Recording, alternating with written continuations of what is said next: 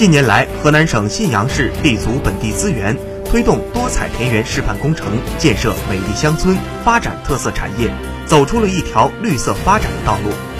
信阳市立足自然禀赋和脱贫攻坚实际，积极探索实施多彩田园产业扶贫模式，坚持以市场需求为导向，以产业发展规律为驱动，以激发贫困户内生动力、自主融入产业链条为目标。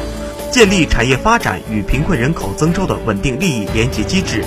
力促贫困户通过多种渠道融入产业发展，